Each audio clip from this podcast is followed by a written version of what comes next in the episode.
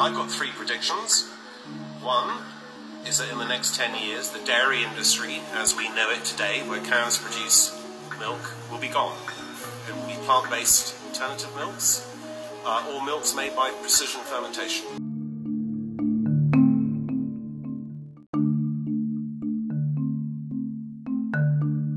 We already have the products. All we need is the scale, the money, and the will.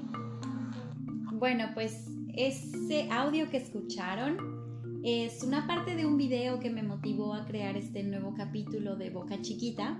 Bienvenidos, soy Dulce. Y básicamente el video, que por cierto es un TikTok de la Dubai Future Foundation, habla de tres predicciones acerca de cómo cambiará la industria alimentaria en el mundo de aquí a 10 años. La primera de las predicciones es que la industria láctea, tal y como la conocemos, donde las vacas producen leche, pues será prácticamente sustituida por las que ahora consideramos alternativas plant-based y de fermentación precisa. Aquí les voy a comentar todo lo que pienso sobre este video, toda la información que también me puse a buscar y espero que les guste este nuevo episodio de Boca Chiquita.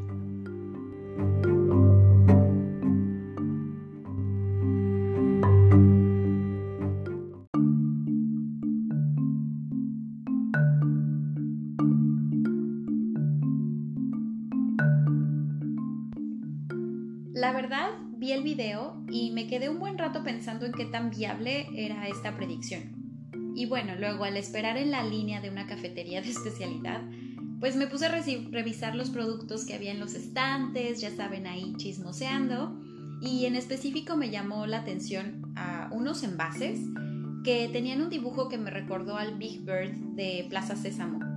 Era leche de avena y me sorprendió que la tuvieran en exhibición al lado de sus granos de café.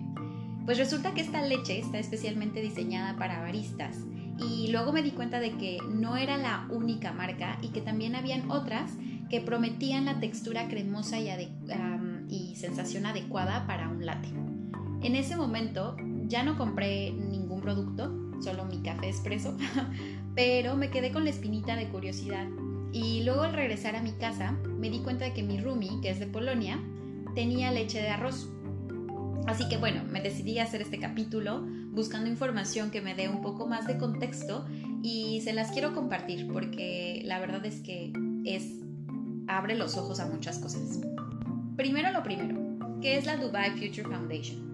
Bueno, pues es una organización de los Emiratos Árabes Unidos que construye pues ecosistemas de innovación, programas de acelerar negocios y plataformas de conocimiento para cuestionar el status quo y que además busca diseñar la ciudad del futuro, que en este caso pues está enfocado a que sea Dubai.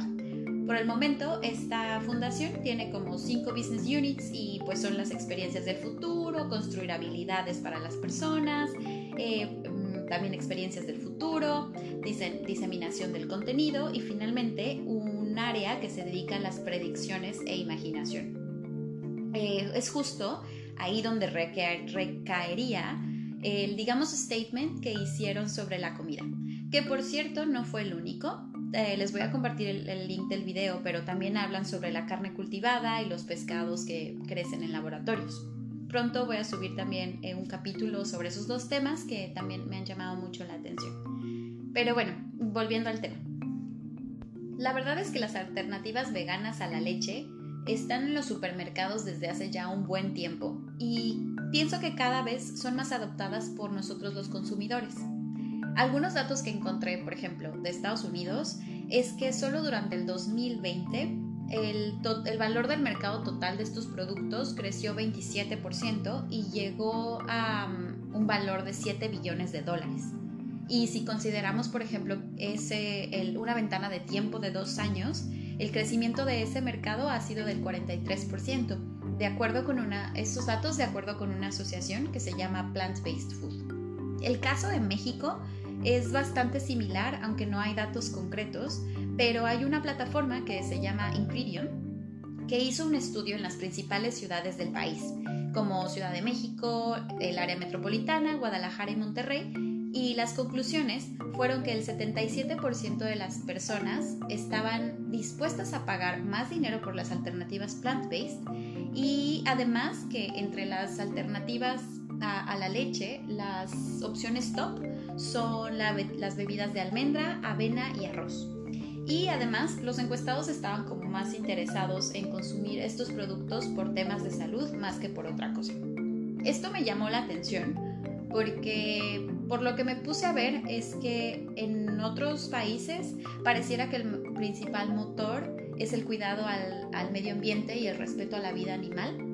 Y porque, por ejemplo, en Estados Unidos existe un movimiento que se llama Let Dairy Die, que precisamente quiere desacelerar a la industria láctea en ese país, pidiéndole al gobierno que disminuya los subsidios y a los consumidores que opten por leches alternativas.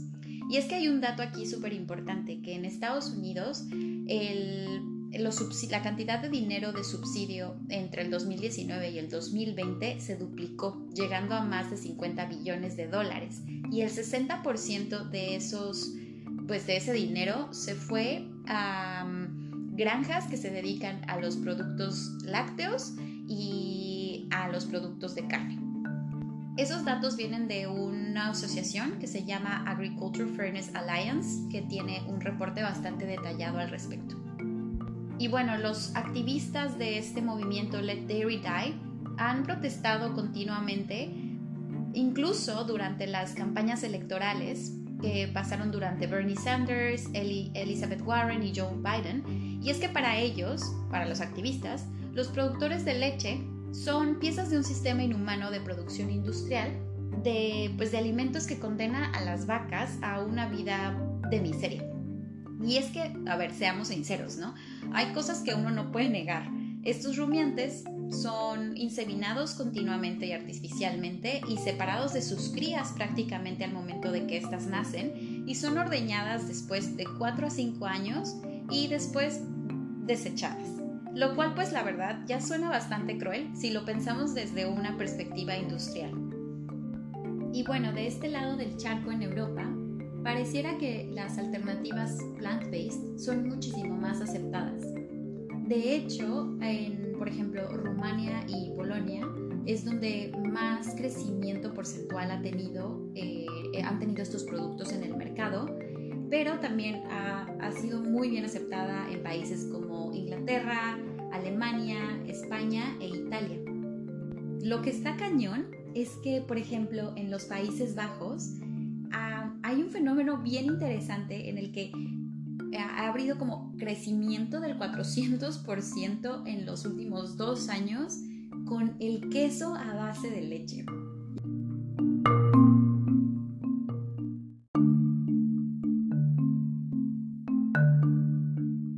Y bueno, otra cosa de la que habla el señor del video es sobre los lácteos hechos con fermentación de precisión, que la verdad me parece sorprendente lo que le sigue. La fermentación de precisión es una tecnología que prácticamente permite programar a la levadura, a los microorganismos de la levadura, para producir proteínas a un costo hiper bajito. En Tel Aviv existe una startup que mm, se llama Imagine Dairy y que prácticamente logró a partir de la levadura crear proteínas idénticas a las que se encuentran en el suero de la leche. ¿What? Y esto lo lograron después de 15 años de investigación. Me intriga, muchísimo porque la empresa dice que su producto está libre de antibióticos que normalmente se utilizan en la ganadería y que además no tiene hormonas ni lactosa, pero sí los eh, minerales necesarios para la nutrición del humano, como el calcio. Está loquísimo porque básicamente integraron inteligencia artificial con la biología para crear algo que ellos llaman agricultura celular. Lo más loco de todo es que la fermentación para crear la proteína de la leche, que según esto es idéntica a la que producen las vacas, les toma de 3 a 5 días, o sea, nada. Y el producto final que se obtiene es una especie de polvo blanco chiquitito como la leche en polvo. Una cosa, digamos, aún más intrigante es que la compañía planea hacer negocios con B2B, es decir, entre compañías y no directamente con el subconsumidor, para evitar esta cosa de la resistencia. Y lo que esto va mucho en línea con lo que la organización independiente llamada Rethink Tank, pues dijo al respecto, porque ellos se dedican como a analizar las implicaciones para la sociedad que podrían tener ciertas tecnologías disruptoras como la de Imagine Dairy. Y entonces dijo que mucho del cambio en la industria láctea no tiene que ver tanto con el consumidor, sino con los productores industriales de comida. Y ellos en específico, por ejemplo, mencionan a Nestlé, que globalmente compra el 2% de la producción mundial de los lácteos para sus productos. Y es que según esto, para este eh, Rethink Tank X, eh, ellos mencionan que si, por ejemplo, Nestlé puede ser un disruptor de la industria láctea en el mundo si solamente sustituye el 3% del contenido de la leche. Y con ese porcentaje de, sustitución de proteína funcional podría cambiar muchísimo a la industria. Porque es más barato, más rápido, con menos insumos y a la vez con los mismos nutrientes que el consumidor busca.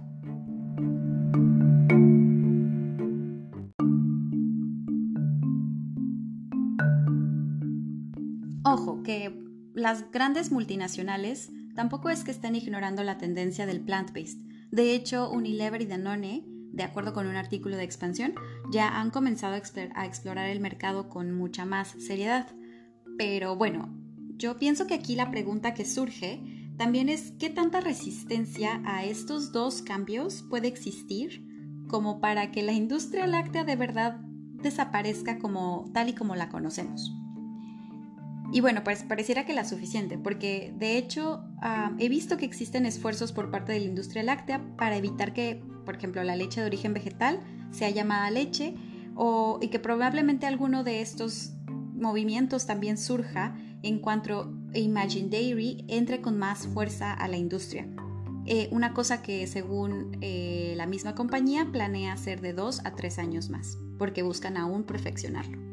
Por el momento la definición de leche sigue siendo la misma a la que a mí me enseñaron en la universidad, que sí, porque estudié gastronomía, amigos, ya sé, me enseñaron la definición de leche, pueden hacer chistes al respecto, eh, pero me acuerdo que el profesor hacía muchísimo énfasis en que la leche era un líquido que surgía de, de mamíferos hembras como vacas, ovejas, cabra, burra, búfala, camellas, etc y lo demás eran líquidos a base de vegetales.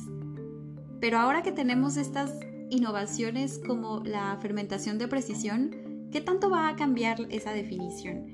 Y si nos vamos a un mundo de alimentario pues basado en vegetales, ¿cambiaremos esta definición también? ¿Y las regulaciones también qué van a pasar ahí?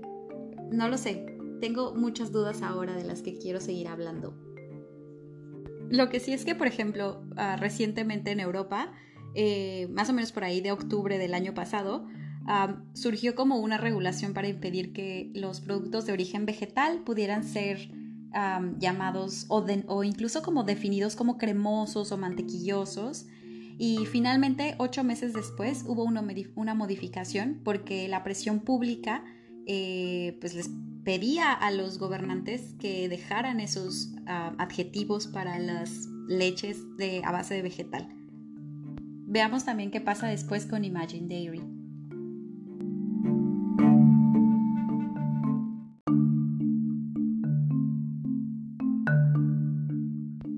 Y bueno, aquí hay cosas que a mí me causan entre conflicto, interés, emoción, intriga, todo.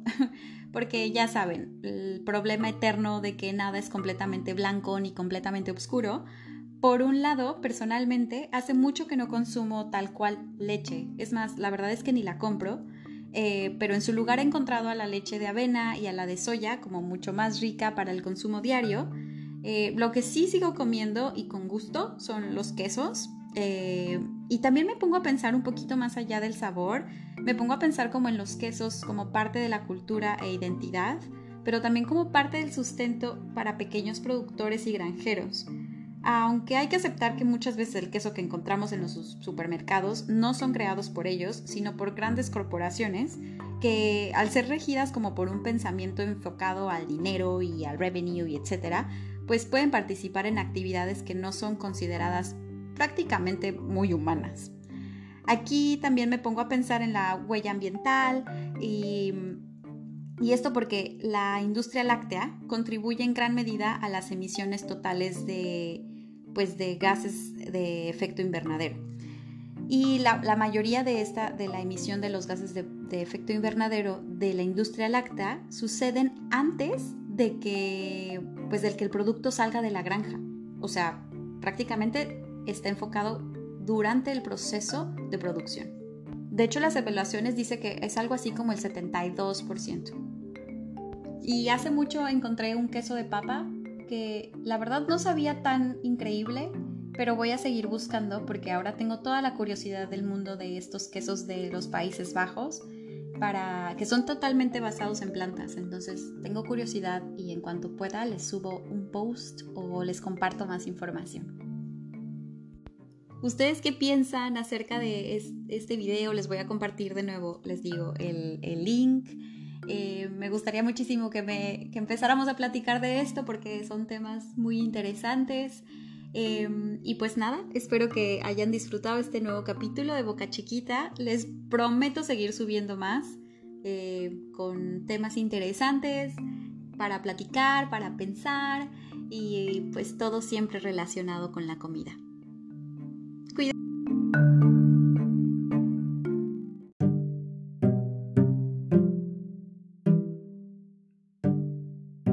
Y pues bueno, hasta la próxima. Gracias por escuchar otro capítulo de Boca Chiquita.